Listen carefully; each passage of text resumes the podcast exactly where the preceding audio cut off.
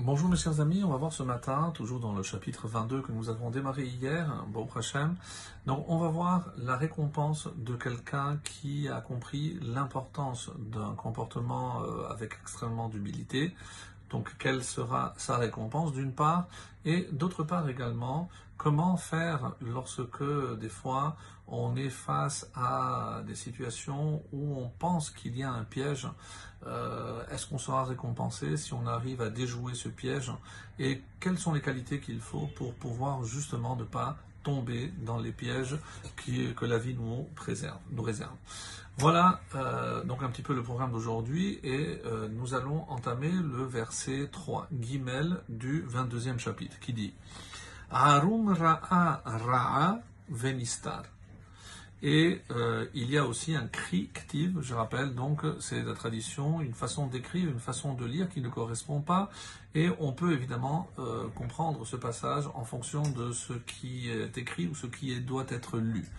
Harum, ici, euh, c'est toujours une allusion à un homme avisé. C'est toujours dans Michelet, Harum, qui peut être aussi comme le serpent dans la création, soit désigne la nudité, soit quelqu'un d'avisé, de rusé.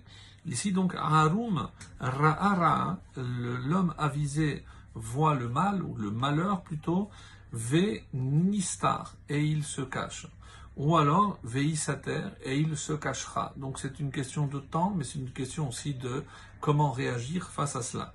Uftaim, et, mais les simples, Avru, ils passent Veneenshu, et ils sont punis ils passent outre ce qu'ils sont en train de voir parce que Hachem nous envoie toujours des messages à travers les événements qui nous arrivent. Et c'est comme ça que Rashi explique qu'est-ce que c'est Ra'a, Ronsha Shel Avera. Quelqu'un qui est avisé, c'est quelqu'un qui sait que si jamais il agit comme il a envie de le faire sur le moment, eh bien, il doit s'attendre à des conséquences, savoir que si jamais il transgresse, puisque nous sommes ici devant une transgression, donc si jamais il transgresse, eh bien il devra subir les conséquences. Et il s'est comporté finalement comme un homme simple. Il n'a vu que le plaisir du moment, le gain qu'il avait dans l'immédiat, sans calculer dans le futur ce que ça pouvait rapporter. Mais tout David nous dit que l'homme avisé perçoit le mal même lorsqu'il est enfoui, même lorsqu'il est caché, et il s'en abstient, contrairement d'ailleurs à ce qu'on a dit, comme les gens simples qui, eux, euh, tombent malheureusement dans le piège par manque de lucidité, par manque de visibilité, ou tout simplement par faiblesse, parce qu'ils pensent à, au plaisir immédiat.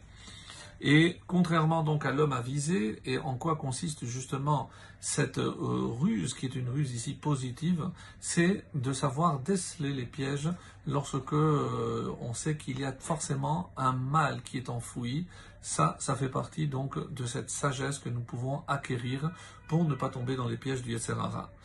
Et on arrive au verset d'Alet, le verset 4 qui dit Rekev yir Hashem la récompense. Donc on va voir avec certains commentateurs ici, la récompense de l'humilité, ir atachem, c'est la crainte de Dieu.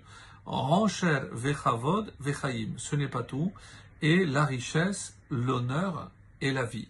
Voilà quelles sont les récompenses pour l'humilité. Donc on a tout à y gagner.